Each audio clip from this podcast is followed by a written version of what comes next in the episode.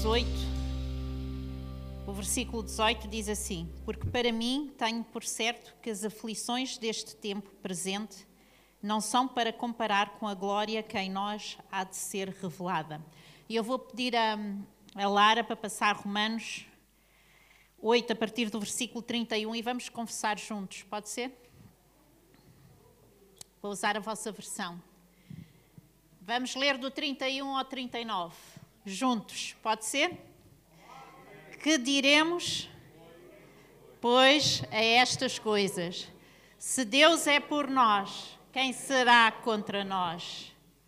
Aquele que nem mesmo o seu próprio filho poupou, antes o entregou por todos nós, como não nos dará também com ele todas as coisas? Quem intentará acusação contra os escolhidos de Deus? É Deus quem nos justifica. Quem é que condena? Pois é Cristo quem morreu, ou antes quem ressuscitou dentre os mortos, o qual está à direita de Deus e também intercede por nós. Quem nos separará do amor de Cristo? A tribulação, ou a angústia, ou a perseguição, ou a fome, ou a nudez, ou o perigo, ou a espada? Como está escrito, por amor de ti somos entregues à morte todo dia. Somos reputados como ovelhas para o matadouro. Mas em todas estas coisas somos mais do que vencedores, porque aquele que nos, por aquele que nos amou. Porque estou certo de que nem a morte, nem a vida, nem os anjos, nem os principados, nem as potestades, nem o presente, nem o porvir, nem a altura, nem a profundidade, nem alguma outra criatura nos poderá separar do amor de Deus que está em Cristo Jesus, nosso Senhor. Quem crê nisto, igreja? Quem crê nisto? Que nada, mesmo nada, te pode separar do amor de Deus. Amém? Eu acho que é importante nós, de vez em quando, irmos à palavra e aprendermos a confessar aquilo que a Bíblia diz sobre a nossa vida, aquilo que Deus é em nós. Eu hoje quero falar de um tema que não é um tema que muitos de nós gostamos, mas que todos passamos. Eu quero falar sobre provações ou sobre tribulações, a mesma coisa, não é? O, te, o, o nome que vocês lhes queiram dar. Provas que nós passamos na vida. E nós vamos abrir a, a Bíblia em 1 de Reis e vamos usar um, um trecho da palavra no capítulo 19 um trecho da palavra de Deus que já ouvi muitas pregações sobre isto, eu já preguei sobre isto, mas é, é engraçado que cada vez que eu leio esta, esta passagem, e é assim que a Bíblia faz, é isto que o Espírito de Deus faz, ele ilumina a sua palavra à nossa vida e nós uh, adquirimos mais entendimento consoante as circunstâncias da vida que estamos a viver, Deus traz a sua provisão através da palavra. E eu hoje sentia falar sobre isto, sobre as provações, não é? E os desafios que nós temos que enfrentar, ok? Uh, quando nós passamos por provações. E esta é a história de, de Elias, todos vocês conhecem, mas nós vamos ler juntos, ok? E diz assim: E Acabe fez saber a Jezabel tudo quanto Elias havia feito, e como totalmente matara todos os profetas à espada. Então Jezabel mandou um mensageiro a Elias a dizer-lhe: Acima façam os deuses e outro tanto, se de certo amanhã, a estas horas, não puser a tua vida como a de um deles. Nós vamos ler o capítulo todo, mas a partir daqui só, só um, um contexto. Esta é a história do, de um profeta mais reconhecido, talvez um dos maiores profetas reconhecidos na Bíblia, por ser um profeta que viu Deus operar de formas milagrosas e extraordinárias. Antes disto, quando nós lemos o versículo anterior, nós vemos este homem de Deus a enfrentar um rei, vemos este homem de Deus a enfrentar profetas pagãos, Vemos este homem de Deus a pedir que caísse chuva quando já não chovia há anos e a chuva a cair. Vemos este homem de Deus a pedir que por cima da chuva caísse fogo e o fogo a cair. Vemos este homem de Deus a enfrentar estes profetas e a derrotar todos estes profetas pagãos. E quando nós entramos aqui no versículo 18, deparamos, depois de haver um relato de tudo aquilo que ele tinha feito a Jezabel, deparamos com uma ameaça de morte à vida de Elias. Ok? E eu já li esta passagem várias vezes. Já ouvi pregar sobre esta passagem várias vezes. Já preguei sobre esta passagem. E a coisa interessante nesta passagem, para mim, neste momento, com a iluminação que eu tenho neste momento sobre esta palavra que vou transmitir a vocês, para mim é interessante perceber que é indiferente, é indiferente o poder de Deus que nós podemos ver operar, porque todos nós estamos sujeitos a provas. E todos nós, em momentos de provas, temos a decisão de cair ou levantar. Temos a decisão de fugir ou enfrentar. Elias, no capítulo 18, e, e, algumas pessoas dizem, ah, Elias fugiu, Elias fez isto. E hoje vou, vou, vou mostrar uma, uma, uma, visão diferente disto. Um, mas este homem, ele tinha experimentado todo o poder de Deus. E às vezes nós pensamos que se nós experimentarmos muitos milagres de Deus, muito poder, muita coisa, não é? aquilo vai ser o suficiente para mantermos a nossa vida cristã ativa. Mas eu quero vos dizer, irmãos, que se nós não vivermos a Bíblia na sua plenitude, independentemente daquilo que tu experimentes de Deus, se tu não tiveres as bases firmadas, se tu não souberes quem é Deus em ti, se tu não experimentares Deus nos vales e nas montanhas, como nós cantávamos hoje, né? se tu não souberes o que Deus pode fazer por ti, tanto na montanha como no vale, nos teus momentos altos como nos momentos baixos, é? Podes experimentar o maior poder de Deus. Podes experimentar as maiores bênçãos. Se tu estiveres no vale e não souberes quem é Deus em ti e aquilo que Ele faz por ti, aquele milagre não vai ser o suficiente. Vocês entendem isso? A opressão que vem sobre a nossa vida num tempo de prova, ok? O desafio que nós enfrentamos em tempo de prova pode ser tão grande que nos derruba de tal forma que dificilmente nós sairmos de lá se não soubermos onde Deus está. Ok? E com a história de Elias nós vamos descobrir onde Deus está. E nós vamos continuar a ler. A ler. E diz assim: Depois de ser ameaçado, Diz, versículo 2: Então Jezabel mandou um mensageiro a Elias a dizer-lhe: Assim me façam os deuses, e outro tanto, se certa manhã, a estas horas, não puser a tua vida como a de um deles. Elias levantou-se para escapar com vida, e foi, e veio a Berserba, que é de Judá, e deixou ali o seu moço. E ele se foi ao deserto, caminho de um dia, e assentou-se debaixo de um cimbro, e pediu em seu ânimo a morte e disse: Já basta, ó Senhor, toma agora a minha vida, pois não sou melhor do que os meus pais. E deitou-se e dormiu debaixo de um zimbro. E eis então um anjo tocou e lhe disse: Levanta-te e come. E olhou, e eis que a sua cabeceira estava um pão cozido sobre as brasas e uma botija de água, e comeu e bebeu e tornou a deitar-se. E o anjo do Senhor tornou segunda vez e o tocou e disse: Levanta-te e come, porque muito comprido te será o teu caminho. Levantou-se, pois, e comeu e bebeu, e com a força daquela comida caminhou quarenta dias e quarenta noites até Horeb, o monte de Deus.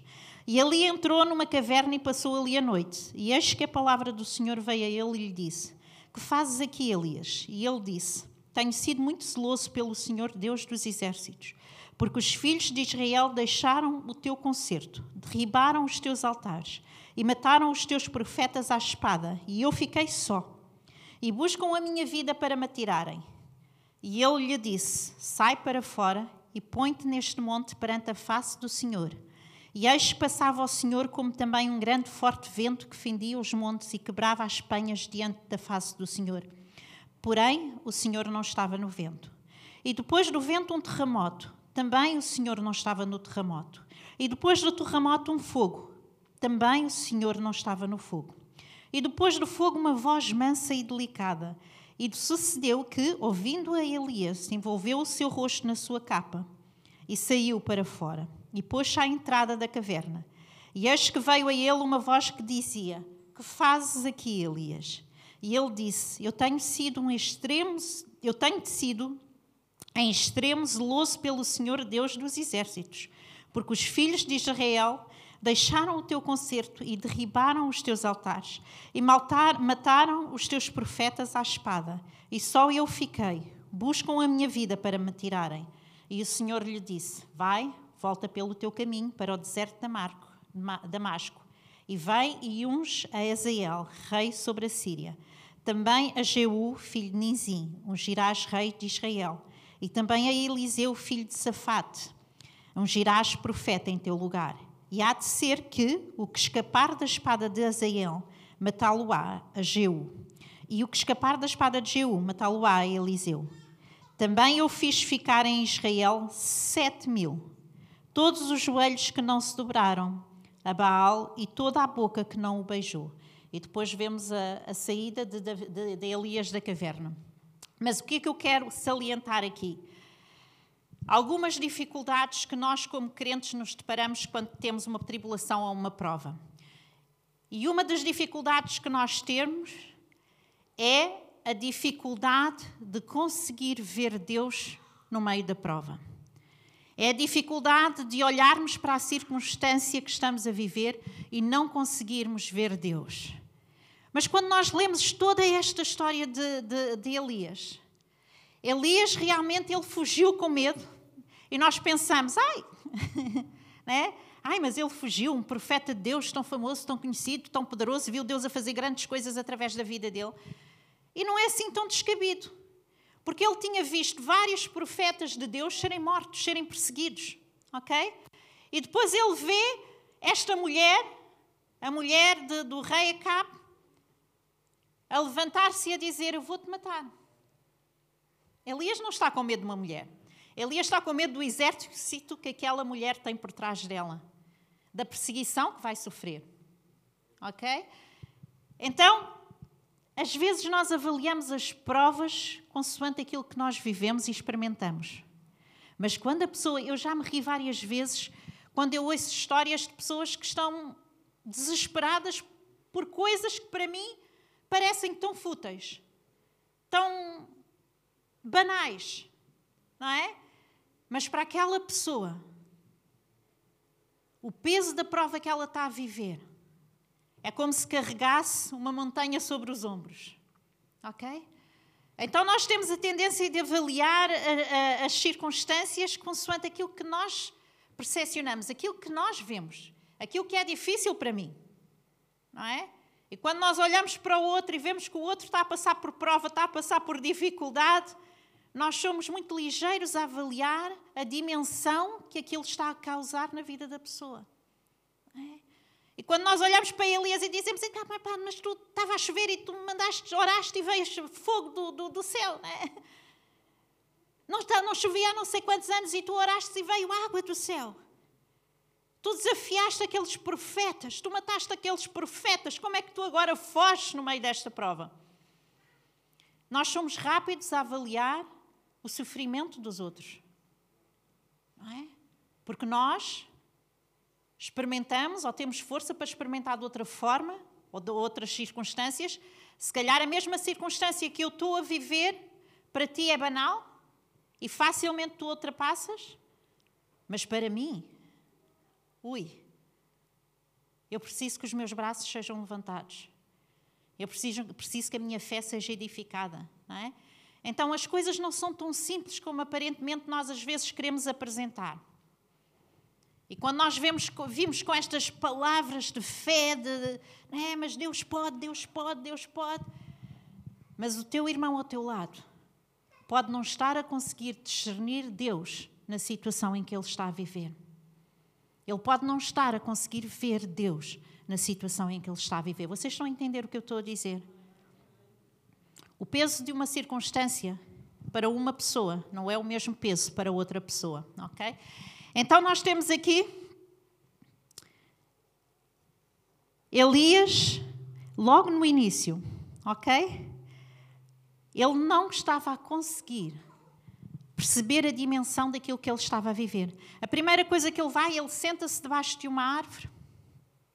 Mas é engraçado que, mesmo sentado debaixo de uma árvore, muitos, muitos estudiosos dizem que ele estava com uma depressão, e pelo, pelo contexto, provavelmente ele estava mesmo com uma depressão. Mas, mesmo naqueles sentimentos tão destruidores, com quem é que ele decidiu falar debaixo daquele zimbro? Nós pensamos que Elias sentou-se e desejou a morte, simplesmente. E ele desejou. Mas no meio da sua angústia, a quem é que ele clamou? Senhor. Senhor. Então, no meio daquela dor, do sofrimento, Elias senta-se triste, desesperado e diz: Olha, mais vale que me tires a vida porque eu não sou melhor que os meus pais. Mais vale, Senhor, que tu me leves já. Mas a quem é que ele desabafa? De quem é que ele, com quem é que ele fala? Mesmo sem discernir e entender que Deus estava lá. Como é que nós vemos que Deus estava lá? Diz que Elias adormeceu e o que é que aconteceu? Um anjo Trouxe alimento uma vez? Duas vezes. E mesmo assim, Elias não conseguia ver a dimensão da presença de Deus no meio da prova. Então, a dificuldade que nós temos muitas vezes no meio de uma, de uma, de uma prova é vermos Deus agir. É vermos que Deus, no meio daquela prova, ainda está conosco. É vermos Deus a fazer as pequenas coisas parecem para nós pequenas coisas. Me aparecesse um anjo a trazer alimento, não é? Na tua prova, na tua tribulação, o que é que tu ainda não conseguiste ver Deus a fazer? É porque nós estamos à espera de ver Deus a fazer um milagre, e nós vamos ver isto. Né? Logo de seguida, Elias Deus manda-lhe caminhar durante 40 dias. Ele caminha durante 40 dias com duas refeições. Foi o alimento dele. Duas refeições ele caminhou durante 40 dias. E encontra aquela caverna naquele monte que era o monte considerado o monte de Deus. Então, neste processo todo, nós pensamos, podemos pensar, Elias está a fugir. Mas no meio da sua dor, do seu sofrimento, ele derrama as suas emoções diante de Deus e ele vai para o monte de Deus.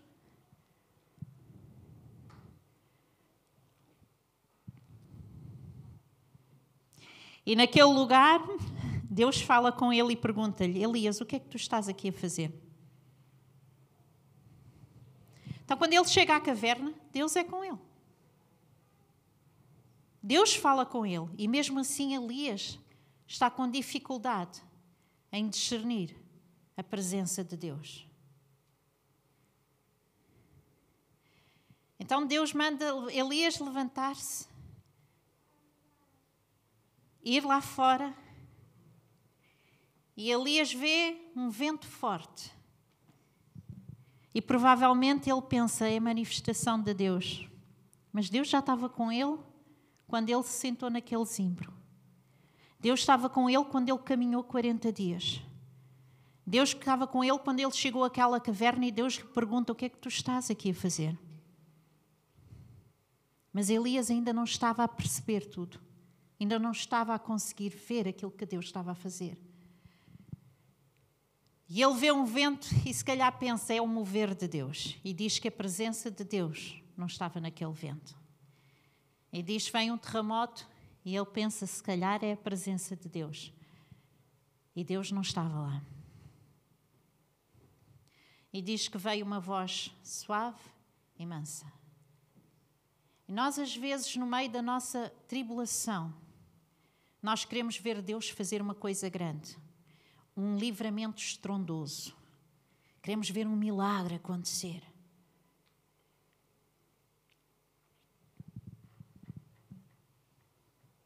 Eu lembro-me que uma vez o meu irmão pregou sobre esta passagem na nossa igreja e ele disse uma coisa que me marcou para sempre. Ele disse: Deus falou de forma suave e mansa. Sabem porquê? Porque Deus estava perto. Não precisava de gritar, não precisava de agitar águas. Deus estava perto.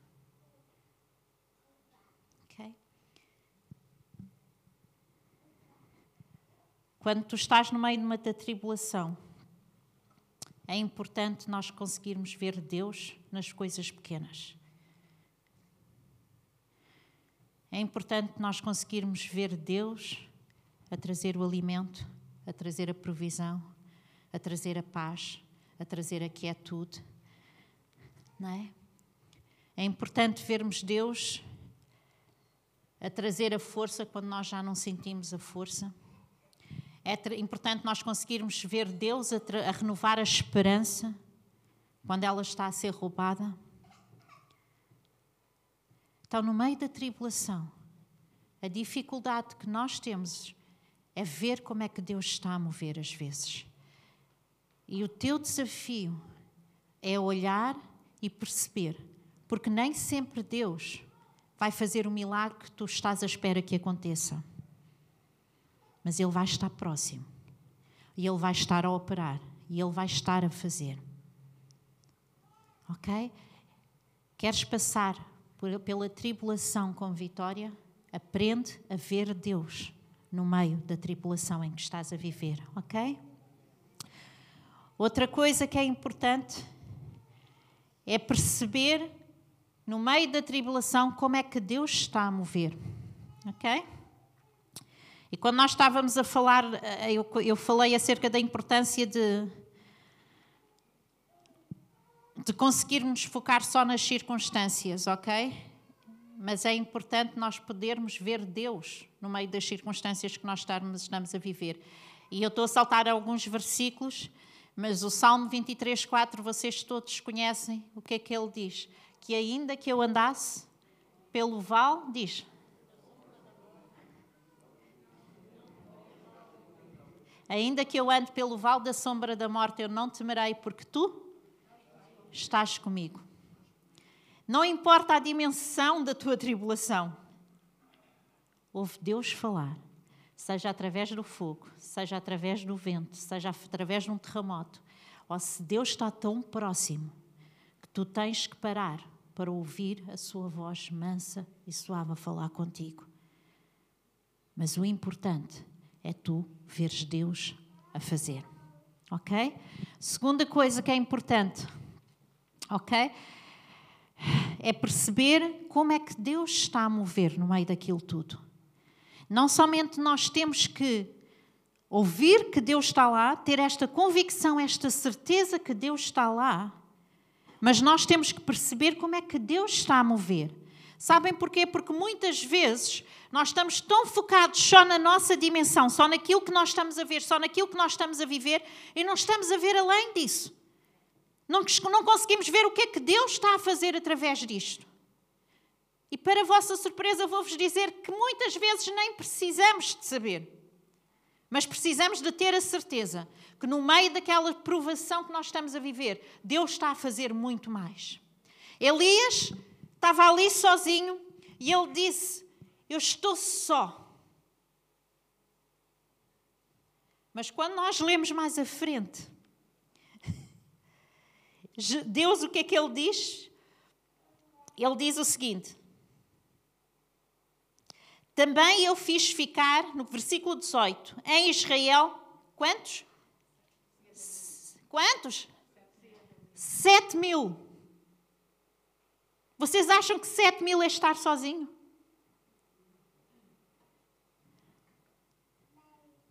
Mas Deus, eu estou só. Não há mais ninguém. Eu estou, eu estou a lutar contigo sozinho, Senhor. Às vezes nós não conseguimos ver o plano geral. Porque a nossa fé está a ser provada naquele momento, está a trazer crescimento, está a trabalhar a nossa perseverança, porque estas são as três áreas que a Bíblia diz que, que nós somos trabalhados quando passamos por provas. O que é que é trabalhado na nossa vida quando nós passamos por provas? É trabalhada a nossa fé, ok? Porque a nossa fé é edificada, é provada, é acrescentada. E quando nós passamos por aquela prova, a nossa fé cresceu. É trabalhada a nossa perseverança, e isto são, eu tenho, tenho versículos, eu posso vos dar, mas a fé, 1 de Pedro 1, 6 a 7, ok? Isto é o que a Bíblia diz que é trabalhado na nossa vida, a perseverança. Romanos 5, 3 a 5. ok? E é trabalhado também o nosso crescimento o aperfeiçoamento. E isto está em Tiago 1, 2 a 4. Então, quando nós estamos a ser provados, Deus está a trabalhar na nossa vida. Deus está a fazer algo. Eu estou a crescer. A minha fé está a aumentar. A minha paciência está a ser acrescentada. E tudo isto vai fazer de mim uma pessoa mais perfeita, mais parecida com Cristo uma pessoa com mais maturidade, uma pessoa com mais experiência, para que quando vier a próxima, a próxima prova, para quando vier a próxima tribulação, eu vou estar mais fortalecido e começar o processo novamente. Deus, nesta, a minha fé vai crescer, a minha perseverança vai aumentar. Nesta prova, Senhor, ok? Eu vou ser aperfeiçoado. Então, Elias ele não conseguia perceber o plano de Deus, o mover total de Deus. Mas quando nós lemos, vemos que Deus já tinha um rei para ser ungido. Deus já tinha um profeta para ser ungido, Eliseu. Deus já tinha a sua justiça para ser cumprida contra aqueles que se tinham levantado contra os profetas de Deus. Deus diz: Eliseu vai matá-los com a sua espada. O próximo rei vai matá-los com a sua espada. Então nós às vezes esperamos que a justiça de Deus seja só feita né? naquele momento que nós estamos a viver, naquela hora da aflição. Mas Deus vê aquilo que nós vemos hoje, Deus conhece o amanhã. Então, quando nós somos provados, um desafio é nós entendermos que todas as coisas contribuem para o bem daqueles que amam a Deus. É nós entendermos que Deus tem um plano e o plano de Deus é bom. Deus tem um plano de fazer com que a minha fé cresça. Deus tem um plano de fazer com que a minha perseverança seja acrescentada. Deus tem um plano de me aperfeiçoar como pessoa. Mas Deus tem um plano geral que não beneficia só a mim, que não vê só a mim, mas vê o reino de Deus. Elias estava-se a ver sozinho. Mas Deus diz: Eu livrei mas sete mil profetas que não se dobraram. Então nós limitamos muito aquilo que nós vivemos à experiência que nós estamos a passar. E um desafio nas provas é nós vermos além daquilo que nós estamos a viver. É a capacidade, como, como aquela ilustração que dão tantas vezes, não é? Do menino que está a caminhar no vale e não consegue ver além da montanha. Então precisa que Deus agarre, coloque sobre o ombro e que ele possa ver. Então, quando nós estamos a passar por provas, nós precisamos de pedir a Deus que nos mostre qual é o seu plano? O que é que há mais além disto? Senhor, como é que eu faço parte? No meio da minha tribulação, como é que eu posso ser restaurado para fazer parte daquilo que tu estás a fazer? Ok? Outra coisa que Elias fez e que às vezes é uma dificuldade para nós, é a autojustificação. Elias, no meio daquela situação, ele justifica-se diante de Deus da mesma forma, duas vezes, não é? Eu tenho sido em extremo zeloso pelo Senhor Deus dos exércitos, porque os filhos de Israel deixaram o teu concerto, derribaram os teus altares, mataram os teus profetas à espada e só eu fiquei. E agora eles buscam a minha vida para me tirar. Então lá vem esta lamúria diante do Senhor. Mas é engraçado que nisto tudo, ele sempre permanece a falar com Deus. Então há tempo para tudo no meio da nossa tribulação. Mas no meio da, tribulação é importante que o nosso lamento seja diante de Deus. É importante que a nossa dor seja lançada diante de Deus. É importante que as nossas questões sejam lançadas diante de Deus. Porque quando nós estamos a fazer isto, Deus vai se revelar e Ele vai mostrar. Okay? Então Elias traz esta autojustificação. E ele diz: Deus, mas eu tenho feito tão bem. Eu tenho te servido, eu tenho sido tão zeloso, Senhor. Mas olha aos outros. olha o que é que os outros fizeram: abandonaram-te, desviaram-se. Mas eu, Senhor,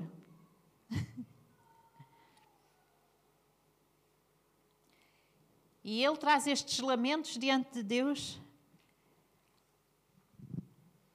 E ele diz: Senhor, eu estou sozinho.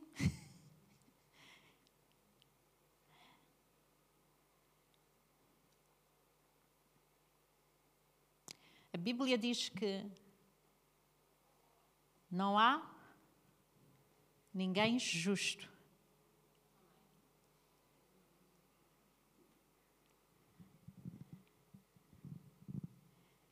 Não há nenhum homem justo. Então, mas porquê é que nós somos justos se a Bíblia diz que não há nenhum homem justo? Nós somos justificados pelo sangue de Jesus.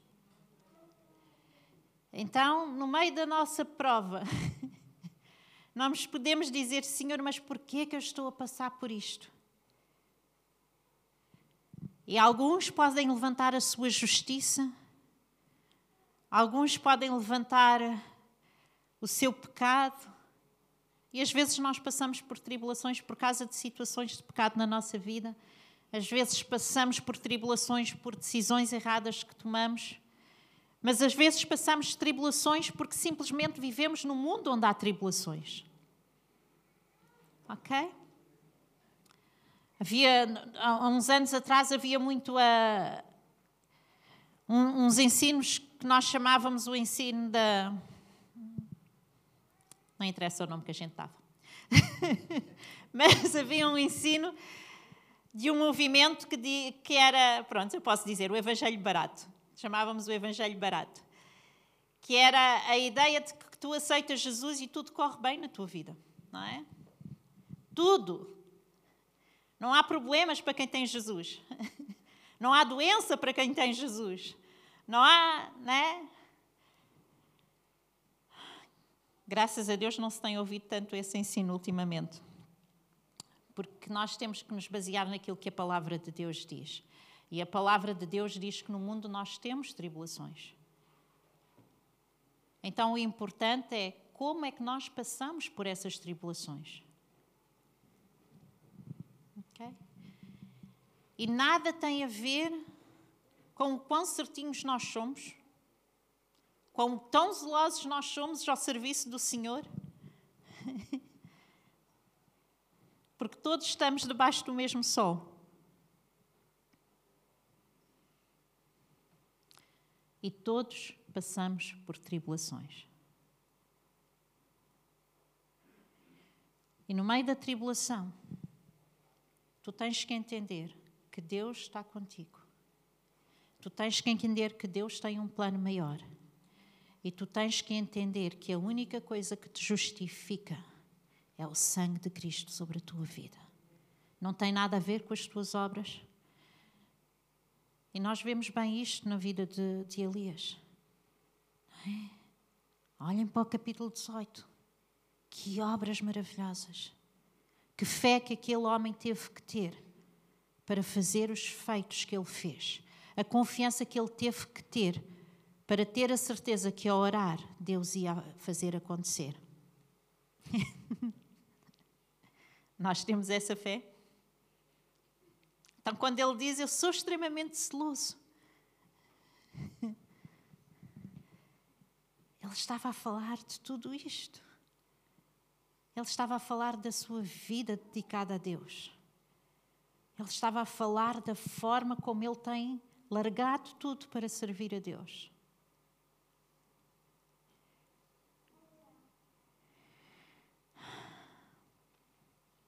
Mas nada disso nos justifica.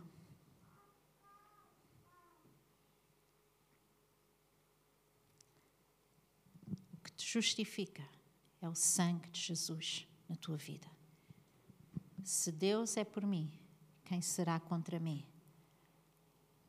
Maior é aquele que está em mim do que aquele que está no mundo.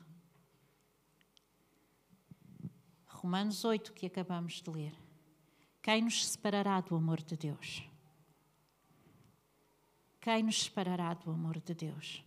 A única coisa que nos justifica é a presença de Deus na nossa vida.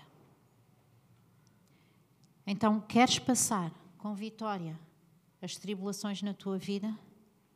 Aprende a ver Deus, porque Ele pode estar a falar em silêncio e tu não, em baixinho e tu não perceberes. Queres passar com vitória a tribulação? Aprenda a perceber que não é só aquele momento, mas que Deus tem um plano maior que vai acrescentar algo, não somente à tua vida, mas ao reino de Deus. E tu estás a crescer nesse processo para fazer parte de algo maior. Okay? Queres passar com vitória na tribulação? Aprende que não tem nada a ver contigo.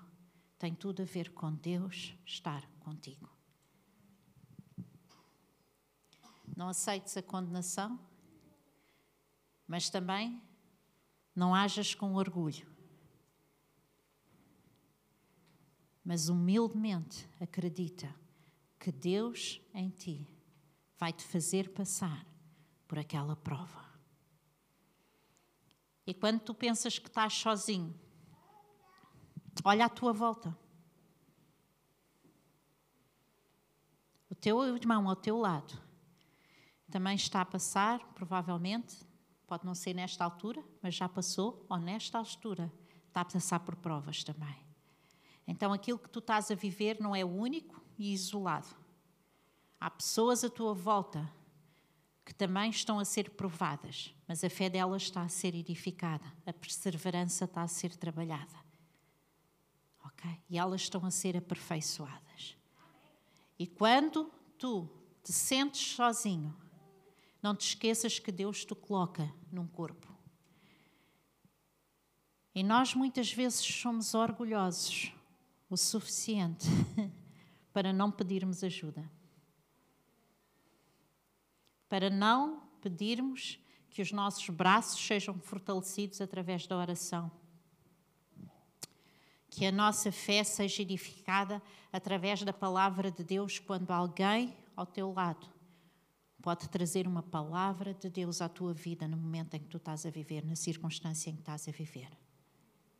E acima de tudo, não te esqueças que tu tens sempre a presença de Deus contigo que é o Espírito Santo, que te capacita, que te fortalece, que renova as tuas forças, que renova a tua esperança, que acrescenta a tua fé e que te faz levantar como uma corça nos lugares altos e faz-te subir a montanhas que nenhum outro animal sobe, porque Deus prepara a tua vida para ultrapassar a tribulação que vem a ti. A palavra de Deus diz que não vem nada à nossa vida, que Deus não nos capacite, que não traga a força para nós ultrapassarmos. Quem é essa capacitação? Semana passada o pastor Sete pregou sobre isto. É a presença do Espírito Santo em ti. Estás no meio de uma tribulação? Percebe o que Deus está a fazer. Estás no meio de uma tribulação e está a ser muito difícil? Pede que alguém ore por ti. Confessa a palavra de Deus sobre a tua vida. Derrama tudo na presença do Espírito Santo e deixa que Ele fale. Vamos ficar de pé.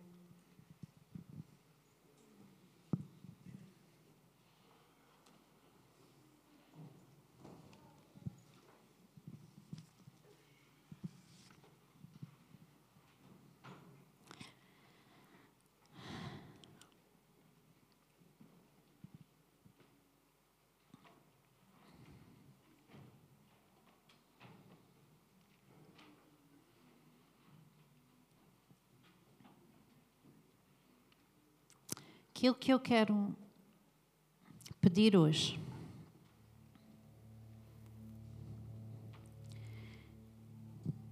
É que se tu estás a viver um momento difícil,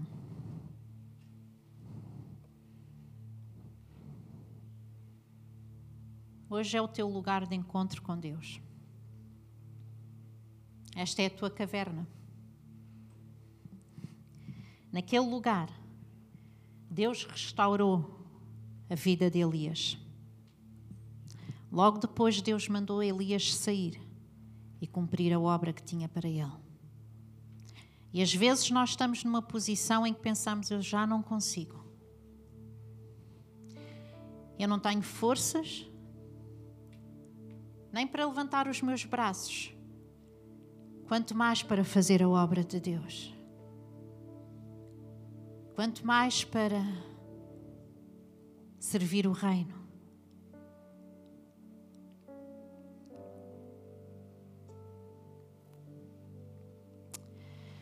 Esta doença tem sido uma aflição.